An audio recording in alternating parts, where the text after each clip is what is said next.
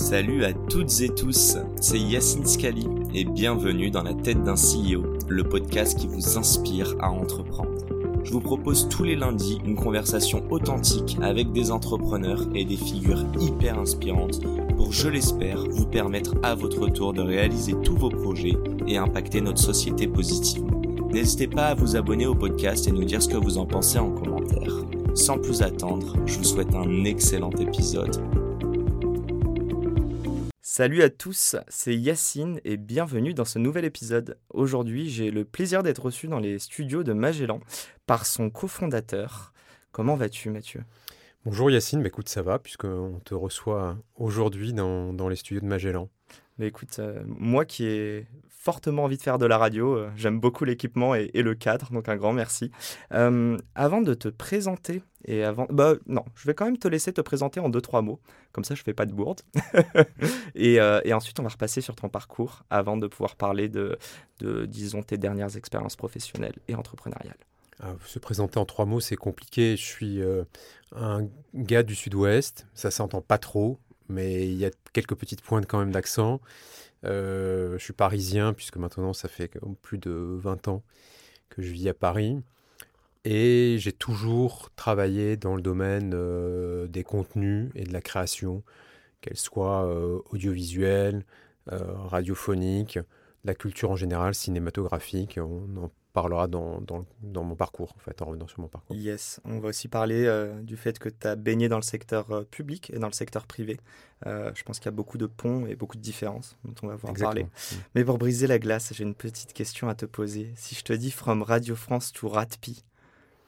Ah, oui, ça c'est assez rigolo puisque tu fais référence au, au concert de Booba, exact. où euh, je suis allé au Stade de France euh, avec euh, mon cofondateur Arthur Perticos, que tu as reçu il y a quelques mois dans, ce, dans ce podcast.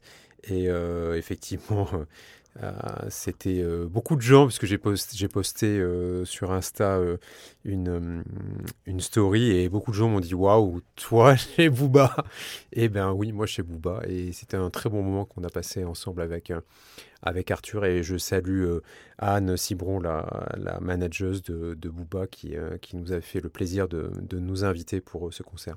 Mais écoute, Anne, si tu nous écoutes, j'adorerais recevoir Booba, mais on en reparlera plus tard parenthèse, tu as pensé quoi du concert et plus particulièrement du public qui y était pour remplir 80 000 personnes euh? Alors, moi j'ai trouvé le concert, en fait le style de Booba est très varié. Moi je ne suis pas un spécialiste du tout euh, du rap, euh, ni de Booba en particulier. Mhm. Et moi ce qui m'a frappé, c'est qu'il a vraiment plusieurs styles.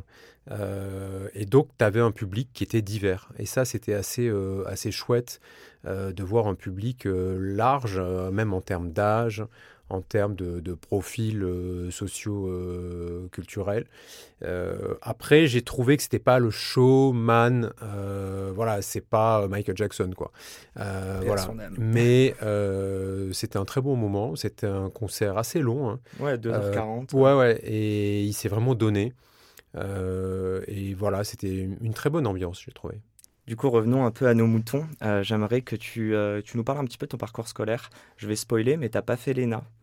Non, euh, j'ai même pas fait Sciences Po Paris puisque j'ai fait Sciences Po Bordeaux. Euh, après un bac littéraire, j'ai fait quelques semaines en Hippocagne et puis j'ai eu la chance d'être reçu au, concours de Sciences Po Bordeaux. Donc je suis parti, ça tombait très bien parce que je ne serais pas resté en Hippocagne. La prépa, c'était pas trop pour moi.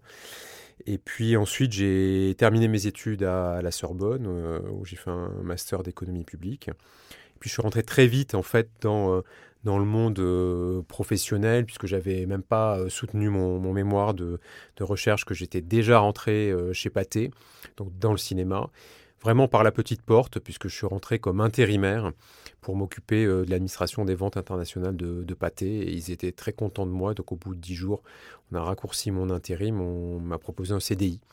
Donc c'était assez cool. après, j'ai eu une expérience assez courte comme, comme chief of staff ou euh, assistant personnel de Bob Wilson, le metteur en scène euh, américain.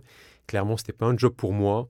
Et je pense que les artistes, euh, c'est compliqué de les fréquenter de façon façon assez, assez proche parce qu'en en fait, il n'en reste pas moins des humains et parfois avec avec bah, des côtés émotionnels. un peu, oui, émotionnels, euh, qui sont pas faciles à, à gérer, mais c'était quand même une, une, très bonne école. Et puis je suis rentré chez Canal, d'abord comme contrôleur de gestion de Studio Canal donc dans les chiffres. Euh, on, est en quelle année là à ce moment On est en 2001. Voilà, je suis rentré chez Canal en 2001, au moment où le groupe traversait déjà une phase difficile. c'était la fin de Nulle part ailleurs, c'était la fin de tout un tas de productions internes. À ce moment-là, Canal a eu quelques années d'errance avant que en 2003, 2004, Bertrand Méheux arrive à la tête de Canal. Et c'est à ce moment-là que moi je candidate en interne, je vois un poste sur l'intranet pour être chargé de mission des relations institutionnelles, donc ce qui s'appelle le lobbying, la représentation des intérêts de Canal. Je candidate, je suis, euh, retenu. Euh, et donc à ce moment-là, je, rentre dans, l'équipe du, secrétariat général du groupe Canal, avec une équipe euh, assez formidable autour de Bertrand, Alexandre Bompard, qui est son jeune directeur de cabinet, Rodolphe Belmer, euh, qui arrive au, programme, Olivier Courson, qui est un conseiller d'État, qui est, qui est le, secrétaire général, voilà, Maxime Sada, qui est aujourd'hui le président du directoire de Canal, qui est directeur de la stratégie. Mhm. Donc voilà, une vraie, euh, une vraie école, euh, pour le coup, avec des, des, gens inspirants. Moi, j'ai beaucoup observé cette, cette période et le, management notamment de, Bertrand Meux, qui a redressé Canal. Et puis en, 2006, on me propose euh, de passer de l'autre côté du miroir comme euh, conseiller euh, du ministre de l'Industrie, qui s'appelle François Loss à l'époque. et donc, en fait, après cinq ans chez Canal, je, quitte le, privé pour rejoindre le public et donc être conseiller en charge des nouvelles technologies et l'audiovisuel à Bercy. Très très clair. Ma première question est super simple. Qu'est-ce qui te drivait, euh, notamment quand tu es sorti d'école, que tu es allé euh, chez Pathé, puis ensuite euh, chez Canal? C'est quoi Ce qui m'a drivé, c'est que je trouve un job déjà. voilà. et donc, quand je dis effectivement, je suis rentré par la petite porte, c'est vraiment ça. Après, j'avais quand même une appétence que j'ai développée assez tôt pour la création, pour tout ce qui est du domaine quand même, on va dire, de la culture. donc voilà, moi j'ai fait mon mémoire de recherche à Sciences Po sur la politique audiovisuelle de l'Opéra de Lyon. donc voilà, j'étais déjà intéressé par, par ces sujets. Puis après, il y a des hasards. Moi, je crois que dans la vie, les rencontres, ça compte beaucoup. Euh, il faut savoir être euh, au bon moment, au bon endroit et être la bonne personne. Euh, j'ai jamais fait de plan de carrière. Si on m'avait dit quand je suis sorti de, de, de mes études en 2000 que globalement, dix ans après, je serais à la tête de l'Institut national de l'audiovisuel euh, donc voilà, euh, un institut prestigieux, 130 euh, millions de budget et, presque 1000 personnes à, gérer. J'aurais pas cru et c'était pas pas le but. mais ce qui m'intéressait, c'était quand même cet aspect créatif et c'est un peu le fil rouge quand même de, de ma carrière. Donc c'est un truc qui t'animait. Tu le dis pas, hein, mais il y a un côté passionnel dedans? Pas passionnel parce que pour le coup, j'ai hum, toujours euh, eu euh, ma vie euh, perso et mes, mes, mes centres d'intérêt perso ne sont pas forcément ceux de mon univers professionnel. Sauf à Radio France, où ce qui m'avait intéressé à Radio France, c'était évidemment l'aspect radio, on, en reparlera, mais aussi le fait que Radio France, c'est euh, deux orchestres, euh, un chœur symphonique, une maîtrise, donc il y avait l'aspect musique classique, et moi je suis, mélomane, il y avait l'ouverture d'une nouvelle salle, l'auditorium de, Radio France, que j'ai eu le, bonheur et l'honneur d'inaugurer en 2014, et là il y avait quand même un moment où ça matchait entre euh, voilà, des centres d'intérêt perso euh, et, mon boulot. Mais sinon, oui, moi j'aime d'être dans un environnement de créatif et de création, mais pas forcément euh, voilà, d'être, de mettre mes passions perso dans, dans, mon métier. J'ai, quand même, entre ma vie perso et ma vie pro, il y, a, y, a y a de vraies frontières. Je te lance dessus. C'est quoi tes petites passions, enfin tes grandes passions personnelles? Bah, la musique, je l'ai dit, ça mmh fait vraiment partie de, de, de ses passions. je suis un bon lecteur d'histoire aussi. c'est vraiment quelque chose qui m'a toujours intéressé et en fait, je, ne cesse de lire des livres d'histoire, notamment sur, sur les périodes de, transition. Tu vois, on se voit aujourd'hui, on enregistre le podcast au lendemain du, décès de, de, la reine Elisabeth II. Et, effectivement, je, me disais ce matin, mais c'est la dernière grande figure, grande légende du XXe siècle qui disparaît. Moi, j'ai toujours eu un, fort intérêt, enfin depuis longtemps en tout cas, euh, pour les moments de transition. Tu vois, 1914, euh, euh, qui est un moment de bascule. Où, en fait, finalement, c'est la fin du 19e siècle, un peu plus tard, mais on rentre de façon tragique dans le, 20e siècle. les années d'entre-deux-guerres aussi. Enfin, tu vois, donc moi, je suis assez, assez passionné de, de, de, de ces moments, en fait, de l'histoire de l'histoire mondiale. Après, euh, voilà, je m'intéresse euh, fortement à, tout ce qui est euh, peinture, pas forcément d'ailleurs du, contemporain. Enfin, je, suis évidemment ce qui se fait dans la création contemporaine, mais j'aime beaucoup, tu vois, la, peinture du, du XVIIe siècle. voilà, c'est une passion ancienne. Tu vois, j'ai des, des, goûts, oui, j'ai des goûts assez classiques. j'ai des goûts assez classiques. si on se parle aujourd'hui, et puis tu me le disais aussi en, en off, tu as publié un, livre qui s'appelle Jeu de pouvoir, que j'ai eu la chance non pas de lire, mais d'écouter. J'ai découvert il n'y a pas si longtemps que je, je souffre de troubles déficients de l'attention et de l'hyperactivité. En fait, je remercie Magellan parce que j'ai écouté 7 heures du coup de, de livre audio. On va en parler et c'est peut-être le moment où on va réellement parler de euh, euh, ta vie publique et ta vie privée. Mais avant ça, très globalement, j'aimerais savoir, est-ce que de tes expériences dans le privé, dans le public, tu penses avoir eu plus d'impact euh, sur l'un ou sur l'autre? Forcément dans le public, parce que j'ai eu deux postes de, de dirigeants euh, coup sur coup à l'INA, puis euh, à Radio France. Et, là, dans le privé, c'est cette expérience d'entrepreneur de, avec Arthur, euh, et la création de Magellan, là, j'ai eu l'impression d'avoir un vrai impact, parce que tu pars d'une feuille blanche, on était deux gars euh, qui faisaient euh, qui, qui, voilà, qui donné ses rendez-vous dans des cafés euh, pendant euh, presque un an. Et puis, bah, voilà, tu vois, on est aujourd'hui chez Magellan, quatre ans après on a voilà, créé cette application, cette plateforme, ce studio de production. On a produit plus de 500 contenus originaux. On a été racheté par ETX Studio, on en parlera cet été avec de nouveaux projets. Donc oui, il y a forcément un impact euh, dans le privé, mais surtout j'ai beaucoup appris, moi, ce que je te disais tout à l'heure, en observant mes boss euh, dans les différentes euh, expériences que j'ai pu avoir en, entreprise, et qui fait que le jour, qui a fait que le jour où bah, moi-même j'étais en poste pour, pour décider, j'avais déjà essayé de, voilà, de, de, prendre en tout cas les bonnes pratiques de ce que j'avais pu observer chez les autres. Tu, donc, tu parles de l'INA, tu parles de Radio France. C'est quoi l'expérience qui t'a qui t'a créé le plus de cheveux blancs? Hmm. J'en ai plus à Radio France, mais j'étais plus vieux. Euh, et j'en ai plus encore aujourd'hui à Magellan. je, te vois en live, ça va. Hein, je peux dire, ça euh, Mais euh, Probablement Radio France parce que c'est un poste exposé. Donc tu as, tu as écouté euh, Jeu de pouvoir euh, mhm. sur Magellan, donc qui est la lecture que j'ai faite de, ce livre qui est sorti euh, avant l'été aux éditions Bouquins. je reviens sur ces années-là. Tu as vu que c'était des années qui étaient quand même assez rock'n'roll en termes de tension, en termes de transformation aussi, mais ça s'est pas fait sans, sans difficulté, sans besoin de persévérer. Euh, donc oui, probablement Radio France.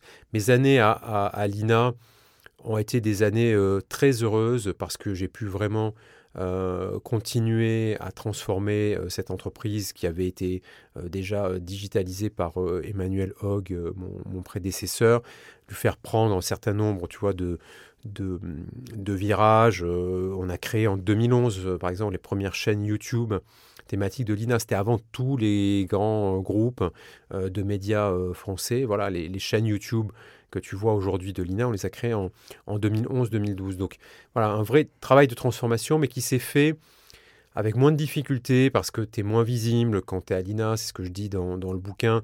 Tu pas un média à l'INA, donc en fait les médias s'intéressent quand même plus aux médias. Euh, à Radio France, c'est autre chose, tu es beaucoup plus exposé.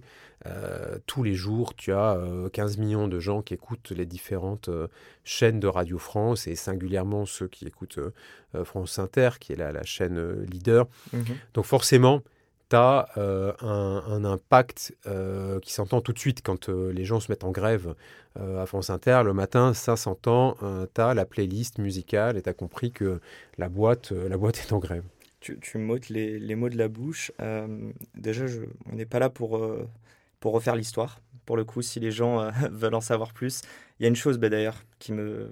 donc, je les invite à écouter ou à acheter ton livre. Tu cites tout le monde dans ton livre. Il n'y a pas de langue de bois. tu as pris un petit peu de temps avant de l'écrire. Quatre ans après mon départ, oui. J'ai envie de te dire pourquoi. Il n'y a pas une réelle vendetta. Parce que non, pas du tout. Tu vois, c'est les gens qui disaient Mathieu Gallet règle ses comptes. Franchement, ils n'avaient pas, ils ont pas lu le bouquin. Parce que quand on a lu le bouquin, euh, il n'y a pas d'amertume. Euh, je dis les choses avec euh, distance parce que la distance est là, la distance temporelle qui a fait son œuvre. et après, bah, je suis assez factuel, tu vois. On m'a dit ah Fleur Pellerin, quand même, elle est bien habillée. Bah, je rappelle un certain nombre de faits qui sont consultables sur Internet. voilà, il n'y a pas, il a pas une vendetta contre Fleur Pellerin ou, contre d'autres. Donc voilà, c'est assez factuel. Après, j'ai voulu resituer des scènes, des, moments, parce que j'avais envie que le lecteur prenne du plaisir aussi en, lisant. Euh, moi, j'ai pris du plaisir à écrire euh, ce livre parce que justement, j'avais suffisamment de recul euh, pour pouvoir en fait, garder, j'ai envie de dire, le meilleur. T'as pas euh. eu d'émotion Il n'y a pas eu de moments difficiles à écrire certains passages Non, euh. mais j'ai eu des moments, et, Valentin, qui est notre ingé son aujourd'hui, s'en souvient, puisque c'est lui qui, euh, qui m'a accompagné pendant la lecture, hein, donc la version audio de Jeu de pouvoir qui est disponible sur, sur Magellan. oui, il y a des, forcément des moments où j'étais ému parce que je revenais sur des moments difficiles, notamment mon départ. Euh, le fait de, quitter euh, cette équipe euh, que j'avais constituée à Radio France parce que je, considère que vraiment le, critère numéro un d'un bon manager, c'est de savoir s'entourer de bons managers.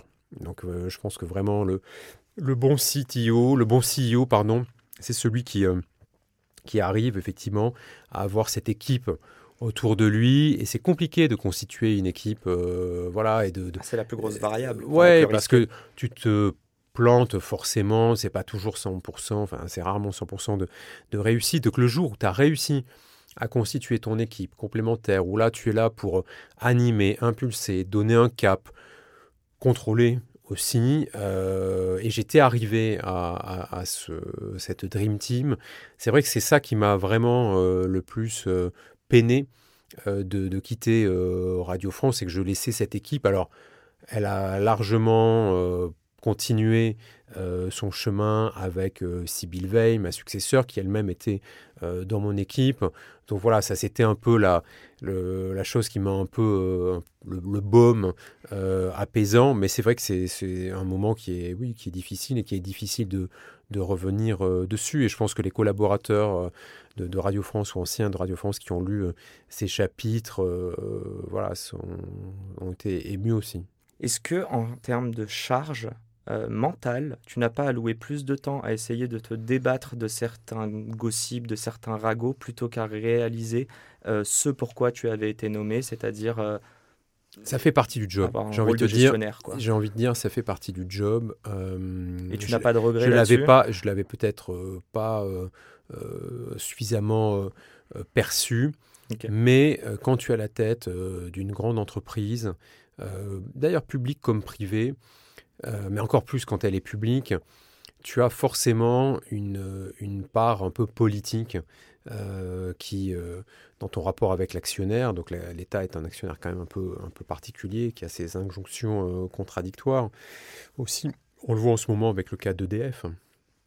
Là où on voit que EDF, pendant, depuis 15 ans, on a dit qu'il faut arrêter le nucléaire, puis on demande de relancer le nucléaire, et forcément, bah, on a un certain nombre de centrales qui se retrouvent euh, aujourd'hui euh, en maintenance parce qu'on n'a pas investi ce qu'il fallait. Non, mais parce que l'État aussi a, a, demandé des choses, une chose et son contraire à EDF. Donc il y a toujours ce, ce, problèmes, ces problématiques avec, euh, avec l'État actionnaire, ça fait partie du job. Je veux dire, le, quand tu es chairman et CEO, président, directeur général d'une entreprise publique comme c'était euh, mon cas, tu as l'activité du DG, du CEO, donc celui qui est, là pour impulser la stratégie, euh, pour donner effectivement les moyens de cette stratégie, contrôler euh, qu'elle est mise en, œuvre. Et puis, tu as le chairman qui est là pour défendre l'intérêt euh, de l'entreprise vis-à-vis des différentes parties prenantes, les actionnaires, mais dans le cas d'une entreprise publique, là, euh, tu as l'actionnaire, l'État, mais tu as effectivement les auditeurs parce que ils, sont, ils sont propriétaires quelque part ou ils se perçoivent comme propriétaires aussi de l'entreprise. tu as effectivement les salariés, tu as effectivement un nombre de parties prenantes, des associations euh, de consommateurs, aujourd'hui avec toutes les problématiques euh, euh, RSE, tu as, vraiment aujourd'hui un nombre de parties prenantes à prendre en, compte, et le travail effectivement du chairman est là aussi pour ça. donc c'est pas une perte de temps, c'est une charge mentale forte, mais si tu es pas capable de la soutenir, c'est que tu n'es pas la bonne personne. quoi. Euh, si tu regardes dans le rétro parce que dis-moi si je me trompe, est-ce qu'il n'y avait pas un côté un peu naïf quand tu es rentré dedans ou tu n'avais pas anticipé ça? Non, naïf, non. Euh, j'ai fait euh, quatre années de cabinet ministériel, donc je, je suis pas, j'étais vacciné et j'ai fait mes rappels en termes de naïveté, mais j'avais pas anticipé. Non, non, j'ai fait. Heureusement, on fait jamais pareil si quand on a vécu les choses par rapport à quand on les a pas vécues. Mais donc, pas de naïveté, mais probablement, moi j'y suis allé, c'est ce que je dis dans, dans Jeu de pouvoir, j'y suis allé parce que euh, j'avais envie de faire, j'avais envie de transformer cette entreprise à laquelle je suis attaché, puisque tu l'as dit, moi je suis un auditeur depuis longtemps de, de France Inter, que j'avais perçu que Radio France était une entreprise qui était un peu ronronnante, un peu poussiéreuse. Euh, et euh, voilà, j'y allais pour transformer. Et c'est ce que j'ai fait euh, en quatre ans. Donc ça, c'est une, grande satisfaction. Arriver à positionner Radio France comme vraiment le groupe leader en matière de radio. après, oui, bah, il y a eu beaucoup de choses trap. Bah, j'ai fait avec, quoi. J'ai fait, j'ai fait avec, j'ai fait au mieux. Je te rejoins là-dessus. D'ailleurs, euh, alors j'ai plus les chiffres exacts, mais euh, tu parles de, des, audiences qui ont énormément augmenté, euh, en tout cas lors de ton passage. Moi, moi, ce qui m'embête, c'est qu'il y a eu beaucoup de polémiques et qu'on va retenir ça. Moi, je te pose la question. c'est quoi ta plus grande fierté? Parce que tu as fait des choses, des très bonnes choses. Moi, je suis un auditeur de France Info, mais mhm. sur la télé. Euh, mhm. enfin en ligne en tout cas. Euh, ça, c'est une de mes fiertés. Le lancement avec euh, Delphine Ernotte de France Info comme un média global, c'est-à-dire à la fois la chaîne de télé sur le canal 27 de la TNT, l'offre digitale en ligne et la radio, tout ça sous une même marque avec des contributions communes, la création au sein de, de, de France Info d'une agence interne qui va pouvoir euh, livrer de l'information aux différentes entités du, groupe. Ça fait partie de, mes, de fiertés. Plus globalement, ma fierté, c'est quand même d'avoir pris euh, une entreprise qui était un point A euh, et de l'amener à un point, je dirais même pas B, un point D ou E, parce qu'on a fait vraiment un gros travail avec mon équipe pour, euh, pour faire changer Radio France. C'est le Radio France de 2014 et le Radio France de 2022, euh, c'est pas du tout euh, le même. Et, et Sibyl a, continué le chemin qui avait été, tracé. Et aujourd'hui, les résultats sont là. France Inter est la première radio de France. C'est un travail un travail d'orfèvre à la radio parce que les gens ont quand même beaucoup d'habitude euh, d'écoute. Donc il faut toucher les choses, les changer par petites touches. Alors nous, quand on est arrivé, on a changé 70% de la grille, donc c'était énorme. Mais Radio France, enfin France Inter était tombé à un niveau euh, d'audience très faible, était euh, en dessous des, des, 10% d'audience, quand aujourd'hui elle est à 12,5 par exemple. Tu vois. donc donc il y a un gros travail qui a été fait, des prises de risques, des nouvelles voies qu'on a installées. Moi je voulais rajeunir, féminiser, apporter la diversité à l'antenne. Euh, et ben, ces travail, voilà, saison après saison, on a, euh, on a fait du fine-tuning. voilà, une nouvelle, voilà, nouvelle grille au départ, beaucoup de changements, et puis progressivement, voilà, par petites touches, on améliore ce qui ne marche pas ou pas assez, on arrête ce qui ne marche pas du tout, et ce qui marche, ben voilà, on continue à, creuser, creuser le sillon. Donc ça, c'est vraiment cette fierté d'avoir transformé profondément l'entreprise au cours de mon passage. Tu as passé 4 ans là-bas mmh Est-ce que tu peux nous parler un peu des émotions qui, par lesquelles tu es passé à ton départ de Radio France avant de rentrer justement Tristesse, dans ma tristesse, euh, je l'ai dit, euh, sentiment d'injustice. Euh, et puis après, je suis pas quelqu'un qui, une fois que voilà, j'ai digéré, j'ai digéré le coup. voilà, l'idée c'était de regarder devant et de me dire, bah, ça va être l'occasion de faire autre chose de ma vie à 40 ans et un peu plus. Euh, et donc euh, la chance, c'est que ça m'a permis effectivement de pouvoir ensuite euh, me lancer dans, dans l'aventure de, l'entrepreneuriat avec, avec Magellan. Et, et, je pense qu'aujourd'hui, je suis à la fois un CEO d'entreprise existante que j'ai transformée.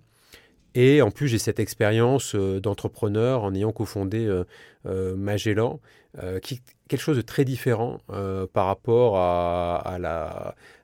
au management, à la direction d'une entreprise qui existe déjà, et en fortiori quand elle est publique, puisque comme je te disais, il y a quand même quelques spécificités dans, le public. Ben, je, prends juste un mot, tu parles de management. Je me souviens, je crois que c'est une des premières phrases que tu dis dans, le livre. En tout cas, je l'ai noté. Euh, je ne sais plus si c'est un mot exact, mais tu dis que tu avais un management de style froid.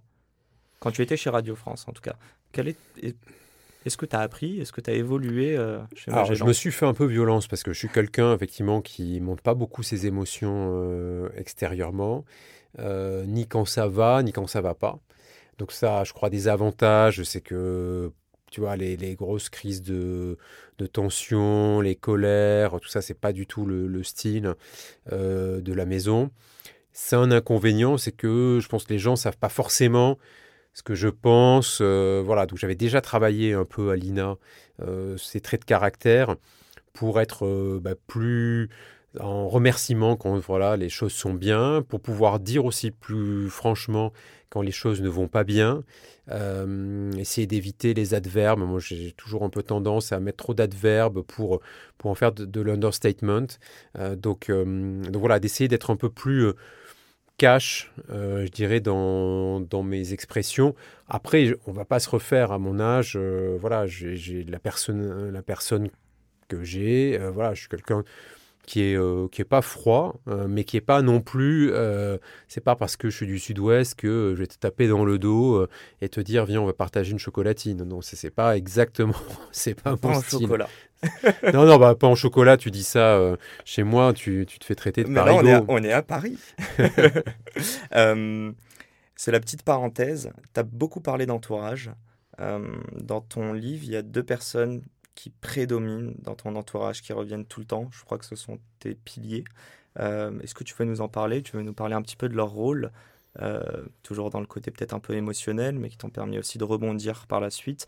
Et là, on va rentrer sur la rencontre avec Arthur ensuite. Bah, il y a mes parents, parce que clairement, euh, ma famille, même s'ils sont à plus de 600 km, euh, voilà, c'est eux qui, qui, ont fait euh, largement qui, qui, je suis aujourd'hui. Donc, c'est l'éducation que tu reçois, les valeurs que tu as en partage, c'est le fait de savoir d'où tu viens aussi.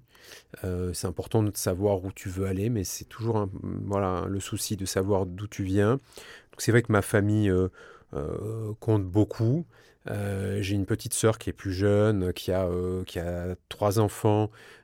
et pour moi aussi, c'est, c'est, moi j'ai pas de gosse, donc c'est, c'est une, ouais, c'est quelque chose qui, en tout cas, me, me, donne beaucoup de, de bonheur de me dire voilà j'ai, cette petite famille puisqu'on n'est que deux avec ma sœur, mais on est loin, mais finalement je sais qu'ils sont là, ils savent que je suis là et, voilà, euh, c'est quelque chose qui est important pour moi. J'ai la chance d'avoir encore mes deux grands-parents maternels aussi. Je parle beaucoup de ma grand-mère euh, maternelle, euh, Geneviève, dans, dans le livre. C'est quelqu'un qui a beaucoup compté et qui compte encore aujourd'hui. Et puis, je parle forcément de, de ma vie euh, amoureuse. Alors, je dis forcément d'ailleurs, bah, tu vois, un, mauvais adverbe que j'aurais pas dû euh, employer parce que je, je, ne je n'ai jamais trop parlé de ma vie euh, perso parce que je considère que le privé c'est le privé et le pro c'est le pro. Mais dans ce livre, je pense qu'on ne peut pas comprendre euh, la, période que j'ai euh, traversée pendant ces, années à Radio France si je revenais pas sur, sur le pilier qui était, alors il s'appelle Antoine dans, dans le, le livre, c'est pas son, son prénom on va l'appeler Antoine, qui a mhm. beaucoup compté parce que je l'ai rencontré dans ce moment où j'étais euh, à Radio France et qui m'a beaucoup aidé aussi à traverser les difficultés euh, dans euh, ces quatre années et, l'après Radio France aussi. Voilà, donc c'est, c'est vrai que je pense d'avoir une, stabilité affective, familiale et amoureuse, c'est quelque chose qui, qui t'aide beaucoup quand voilà, tu as un boulot qui est très prenant, qui, euh, en termes de charge mentale, tu en parlais tout à l'heure, est euh, exigeant. Euh, voilà, bah, tu sais que voilà, tu as des racines, et puis tu sais que tu as quelqu'un, une épaule aussi sur qui, sur qui t'appuyer. On, leur passe le bonjour et en tout cas tu fais un, très bel hommage en tout cas tout au long du livre à, toutes ces personnes je trouve ça hyper intéressant. Tu nous as donné, je ne pense pas toutes les cartes, mais beaucoup de cartes pour qu'on puisse un peu décrypter le j'ai envie de dire le personnage public Mathieu Gallet tu n'as pas voulu te reposer forcément très longtemps. Tu es allé à la Silicon Valley, tu as découvert l'univers startup, tu as rencontré Arthur par la suite. Prochainement, dans la deuxième partie de cet épisode. L'idée, c'est vraiment de pouvoir euh, révolutionner l'expérience audio dans la voiture dans les prochaines générations de voitures. Est-ce que l'objectif, c'est de remplacer la radio? L'objectif, c'est de est-ce qu'il y a de la complémentarité dans ce cas-là? Il y a de la complémentarité parce que la radio, c'est du live. Euh, et c'est de proposer plus que de la radio, j'ai envie de te dire. Parce que dans la voiture, tu as la radio, mais je pense que le livre audio a un formidable potentiel, notamment pour le coup en Europe, où on est un peu en retard par rapport à, à d'autres pays, notamment aux États-Unis, dans la voiture. En fait, d'avoir une offre singulière, une offre personnalisée en fonction... Euh, bah voilà, de tes moments, de tes centres d'intérêt, euh, pour te dire, bah en fait, l'audio, c'est pas que la radio. Et c'est, euh, ça, correspond aussi à une, conviction qu'on a avec Arthur depuis le début. On a toujours regardé euh, ce marché comme un marché de l'audio. Et c'est la fin de cet épisode. Si cet épisode vous a plu, n'hésitez pas à nous soutenir en nous mettant 5 étoiles sur les plateformes, en vous abonnant évidemment et en nous laissant des commentaires. C'est très important et ça fait toujours plaisir. Hâte de vous retrouver la semaine prochaine.